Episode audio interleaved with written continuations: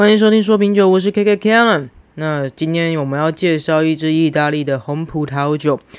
，Alicola Colchebella Chianti Classico DOCG，然后是二零一九年份的，是意大利托斯卡尼橡树庄园雅利达可红葡萄酒。那产区就是在意大利的托斯卡尼的 Chianti Classico 这个古典奇扬地。好，那酒庄就是这个 Alicola Colchebella。橡树庄园酒庄，好，那说说这个橡树庄园酒庄的命名呢，主要是因为它的这个 酒庄啊，它的周遭有很多这个美丽的橡树，橡树的意大利文应该就是这个 Quercia，Quercia，好，那所以呢，他就把自己命名成这个橡树庄园酒庄，然后它是这个由一九七二年呢，是由这个朱塞培卡斯提里奥纳创立的。那目前这个酒庄传承到了第二代塞巴斯提亚诺。好，它这个呢，以它的产区呢，也从一开始的这个一公顷呢，扩展到目前有九十公顷，所以算是一个蛮大规模的一个一个地块。好，可以这样讲。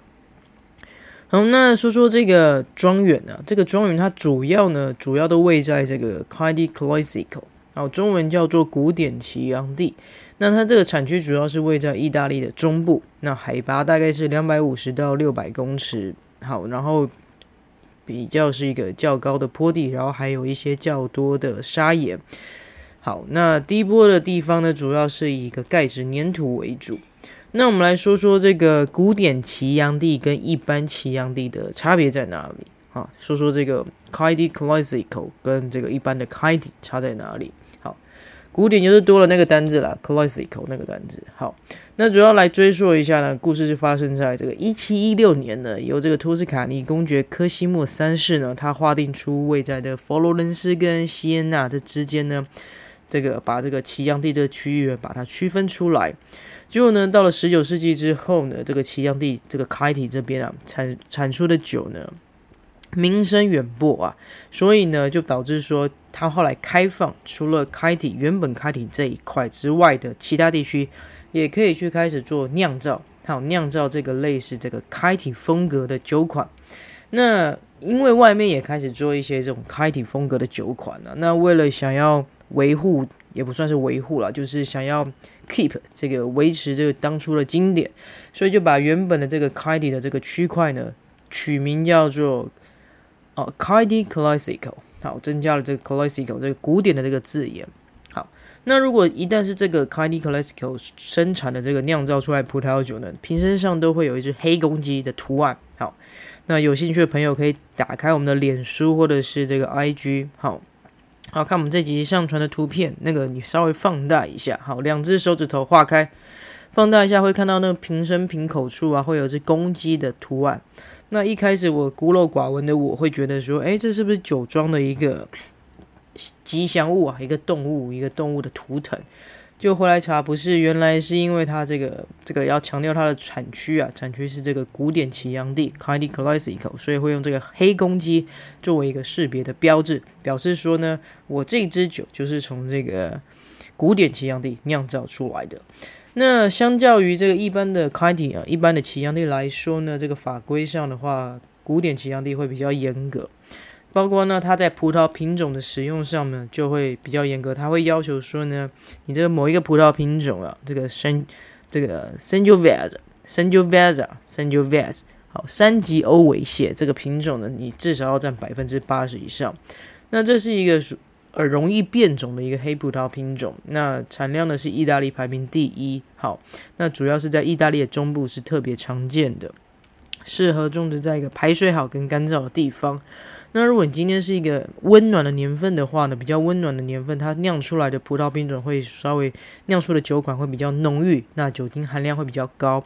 那如果是相较比较寒冷的年份呢，那你可能酿造出来的葡萄酒就会属于一个高单高酸。好，那再者呢，如果你的这个产量啊，如果过大的话呢，可能又会造成说整体的酸度，好，整体酸度会偏明显，然后单宁比较粗糙，然后或者是一些 那种葡萄颜色啊，葡萄酒酿造出来的色泽呢，会比较含量低，然后整个风味就是淡淡的。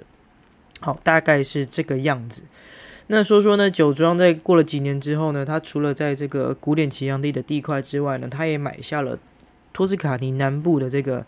海南部地区这个马列马产区的一些一些葡萄园的地块。好，那主要是生产蒙纳格这个酒款。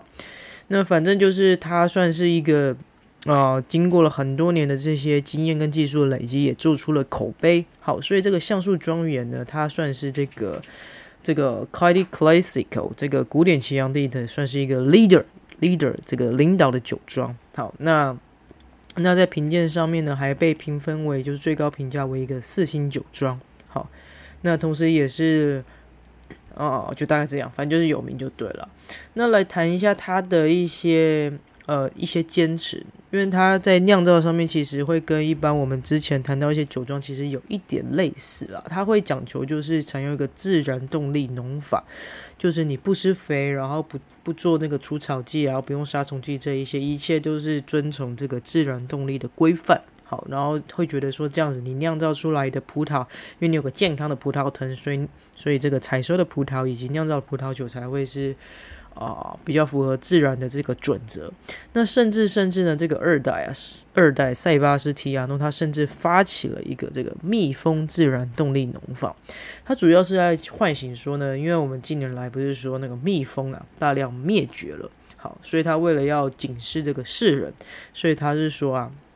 嗯、如果你是采用自然动力农法在照顾这葡萄园或是附近的这些地块的话呢，可以保证蜜蜂它采到的是最纯最纯的这个蜂蜜。好，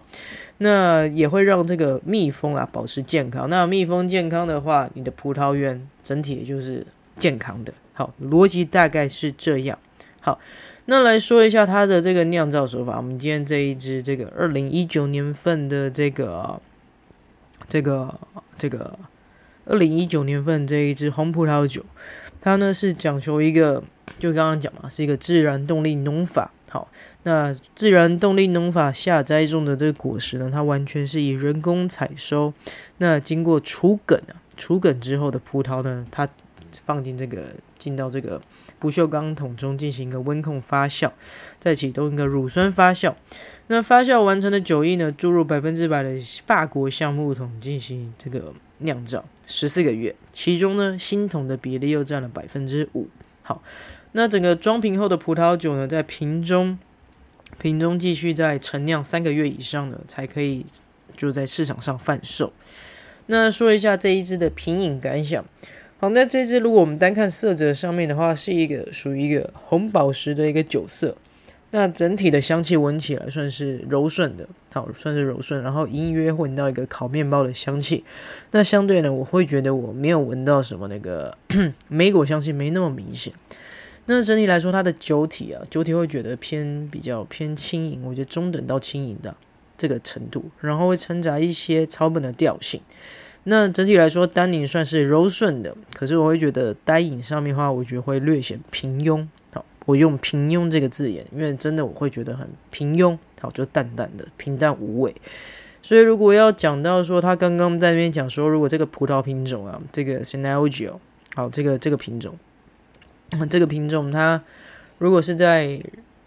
温暖的气候下面产出种植出来的葡萄，它所酿造葡萄的这个葡萄酒可能会比较浓郁，然后或是酒精含量比较高。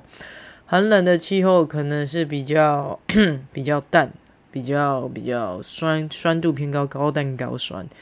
那如果你是产量比较大的话呢，你可能就是一个啊、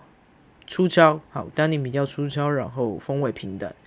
所以我不知道能不能这样说了。如果顺着他的逻辑这样来这样来讲的话，我觉得我今天喝到这支酒就是我觉得很平淡，哦，就是平淡，略显平淡。可是话说了，就是。它虽然单饮单调了一些，可是其实蛮适合搭餐的，因为就不会抢走这个餐点的风头，所以会觉得，就算我今天喝的是红葡萄酒，可是搭的是一个海鲜料理，我都会觉得哇，那个海鲜的腥味并没有被凸显出来，我会觉得嗯，其实蛮蛮不错，所以也算是餐厅会选酒了，好不好？好，那如果满分五分的话，给他四分，因为啊、没有到太满意了，因为就是。平平 比较平平淡淡的一款酒，那果味比较不浓郁，这、是个人喜好的问题啊。因为喜我个人会喜欢比较莓果味香气比较浓郁一些的酒款。那可是它因为它适合搭餐，所以我会觉得嗯，有帮它扳回一些分数，所以我给它四分，好吧？好，那最后要强调一下，本人评分仅供参考，禁止酒驾，未满十八岁禁止饮酒。今天节目先到这边喽，拜拜。